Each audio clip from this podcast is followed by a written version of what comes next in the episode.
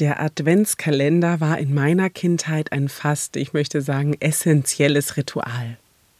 Es war so spannend, die Tage bis Weihnachten zu zählen und dabei mit süßen Kleinigkeiten oder kleinen Dingen überrascht zu werden, oder ging's dir auch so? Und da ihr euch ja einen hörbaren Adventskalender von mir gewünscht habt, bin ich auf die Suche gegangen und konnte schließlich die Autorin Elke Bräunling dafür gewinnen, dass ich ihr Buch Das Haus mit den Butzenscheiben, eine Geschichte für 24 Adventstage einsprechen durfte. Und da es eben ja jetzt gerade diesen Hörkalender von mir für dich gibt, fasse ich mich bei den Solofolgen in diesem Podcast in den nächsten Wochen eher kurz und berichte nur so ein bisschen Good-to-Know-Wissen über Weihnachtsbräuche. Ich denke, sonst wird es vielleicht ein bisschen viel mit Podcast. Die Interviews kommen aber wie gewohnt alle zwei Wochen. So, und bevor es jetzt losgeht, was es mit dem Brauch des Adventskalenders auf sich hat, lade ich dich ganz herzlich ein, in den Xmas-Hörkalender von Nebenan kennst reinzuhören, ihn zu abonnieren, zu kommentieren und zu bewerten. Da würde ich mich sehr freuen. Alle Links findest du in den Show Notes.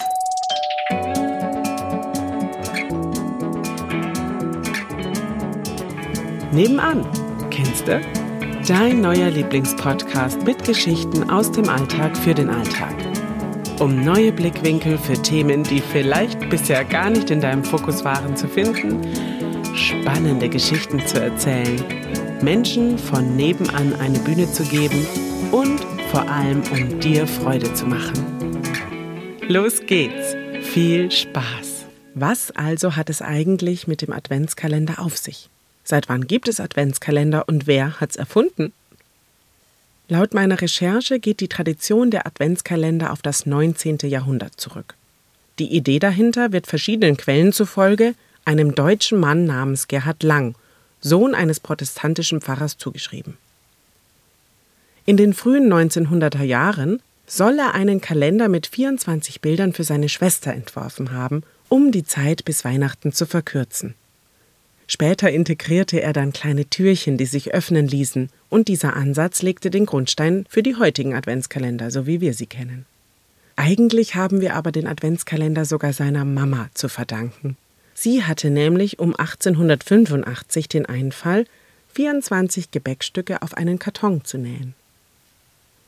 Die ersten Kalender waren also alle handgemacht, aber die kommerzielle Produktion begann dann in Deutschland schon in den 1920er Jahren. Ursprünglich hat der Adventskalender natürlich eine christliche Verbindung, da er dazu dient, die Zeit bis zum christlichen Fest Weihnachten zu zählen. Die ursprüngliche Intention war also, sich auf die Geburt Jesu vorzubereiten. Die 24 Tage bis Heiligabend symbolisieren die vier Wochen des Advents. Daher haben vor der Erfindung des Adventskalenders die Menschen in der Vorbereitung und Vorfreude auf das Weihnachtsfest die Tage so gezählt, indem sie jeden Tag einen von 24 Kreidestrichen von der Tür wischten. Oder nach dem täglichen Gebet einen Strohhalm in die leere Krippe legten, damit das Christkind dann weich liegen würde. Auch schön, gell? Allerdings hat sich diese Tradition natürlich im Laufe der Zeit weiterentwickelt. Und heute gibt es viele nicht religiöse Adventskalender, die als unterhaltsame Tradition zur Vorfreude auf Weihnachten dienen. Menschen verschiedener Glaubensrichtungen und auch ohne religiösen Hintergrund nehmen an dieser Tradition teil. Und ehrlich gesagt hoffe ich, dass wirklich jedes Kind in Deutschland einen kleinen Adventskalender besitzt. In Island ist es ganz witzig, weil da gibt es traditionell zum Beispiel nur 13 Türchen. Dies liegt der Sage zugrunde, dass es 13 Weihnachtsmänner geben soll, die sich ab dem 12. Dezember nach und nach Richtung Zivilisation begeben und dann jeweils 13 Tage bleiben. Der letzte geht also erst am 6. Januar. Mit Ruhm bekleckert haben sich diese 13 Gesellen in der Vergangenheit allerdings nicht, so die Geschichten. Sie stahlen und erfreuten sich daran, die Bevölkerung zu triezen. So gibt es zum Beispiel Hürdaskettliren, den Türzuschläger, der ab dem 18. Dezember vor allem gerne nachts sein Unwesen treibt, um die Menschen zu wecken. Oder aber Bjögnakrekir, den Wurststibitzer, der ab dem 20. Dezember die frisch geräucherten Würste klaut. Trotzdem stellen die Kinder in Island ab dem 11. Dezember bis zum Heiligabend abends einen Stiefel vor die Tür und hoffen auf kleine Geschenke von diesen Weihnachtsmännern. Brave Kinder haben da wohl auch immer Glück.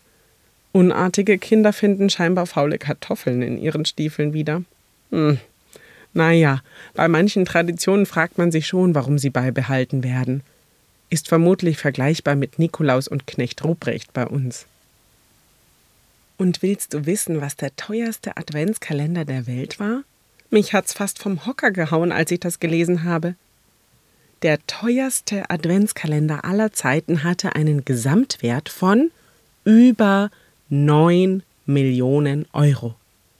Entworfen wurde er 2021 von der britischen Künstlerin Debbie Wingham, die auf ausgefallene Geschenkideen für Superreiche spezialisiert ist.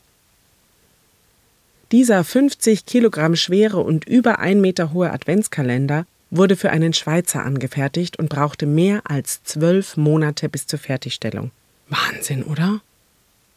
Der Kunde wollte mit jedem extravaganten Geschenk die Vorfreude auf im kommenden Jahr anstehende luxuriöse Reisen, die er mit seiner Familie vorhatte, steigern.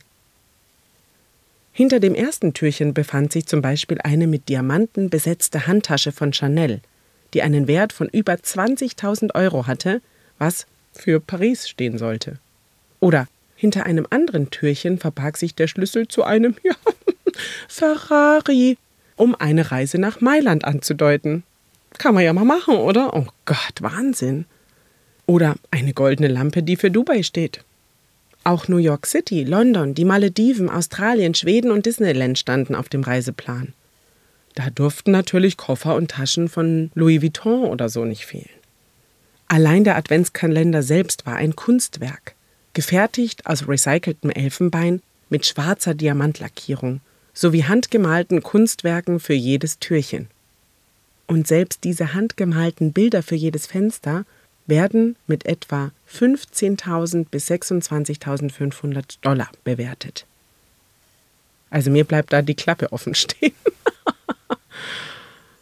Ehrlich gesagt hoffe ich, dass dieser Typ auch immer was von seinem scheinbar viel zu vielen Geld spendet und zwar an Organisationen, die Menschen unterstützen, die ganz andere Sorgen haben als den Inhalt eines Adventskalenders. Ja, ehrlich gesagt kann ich damit gar nicht so umgehen, wenn ich dann so vor Augen geführt bekomme durch solche Geschichten, wie groß die soziale Ungerechtigkeit auf der Welt einfach sein kann. Daher möchte ich dir das Gegenteil auch noch berichten. Denn wenn du dich für einen Adventskalender interessierst, der gleichzeitig Gutes tut, dann sei an dieser Stelle zum Beispiel der Adventskalender von 24 gute Taten genannt. Das funktioniert so, dass du online ab 24 Euro und aufwärts spenden kannst, dafür dann einen Kalender erhältst und in der Adventszeit jeden Tag ein Türchen öffnen kannst, um zu sehen, in welche Hilfsorganisation deine Spende fließen wird. Das ist doch echt ein total schönes Projekt, oder? Und den habe ich sogar auch schon mal verschenkt.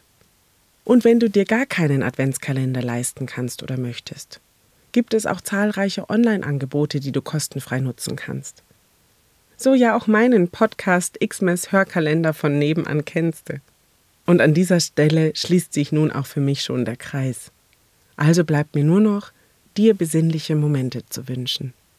Ich freue mich schon auf dich nächste Woche, wenn ich die Novak bei mir begrüßen darf, eine tolle Musikerin, die ich schon seit Grundschulzeiten kenne.